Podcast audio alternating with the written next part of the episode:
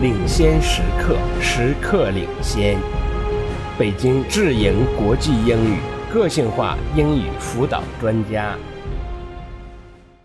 Listen to part of a conversation between a student and a professor. Good morning, Dr. Scheinbaum. Can I talk to you about my grade? Good morning. Certainly. I think I deserve an A for this course. I am not satisfied with the B. I worked very hard. Let me find my records for your class. Here we are. You got an 86 on the exam. That was a good mark. Yes, but on my final essay, I only got a C+. plus. I worked very hard on that. I covered all the topics and kept to my thesis. Here it is with your comments. You did a good job of covering the topic, but your organization was weak. Also, the essay lacked enthusiasm. You did not state your own opinion. But I left nothing out. Why do you say the organization is weak? You did not approach the topic in the logical fashion. You have the historic background in the middle. It should have been at the beginning. That was my style. I wanted to make my points early. Also, you tend to ramble. There are a lot of run on sentences.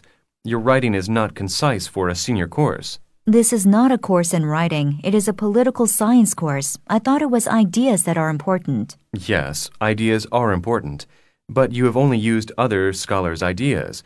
You have not shown originality, nor have you drawn any conclusions based on your research.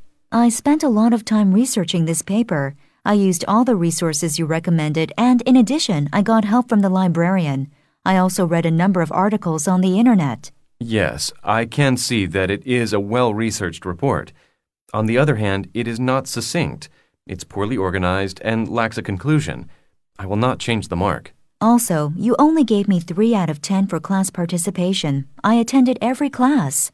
I see you only missed one class, according to my records. That is very good. However, you showed no enthusiasm in class discussions and were not forthcoming with your own opinions in any of the small group work. On the small group project, as you recall, all students rated their peers in the group. Your group did not give you a high mark. But I am shy talking in a group. I find it difficult to speak in a large group. I shouldn't be penalized for my personality. It is not a matter of personality. Class participation is just that. I think you are being unfair. I am not satisfied with what you have said to me today. If you want to contest the grade, you must go to the dean's office. They will give you a form.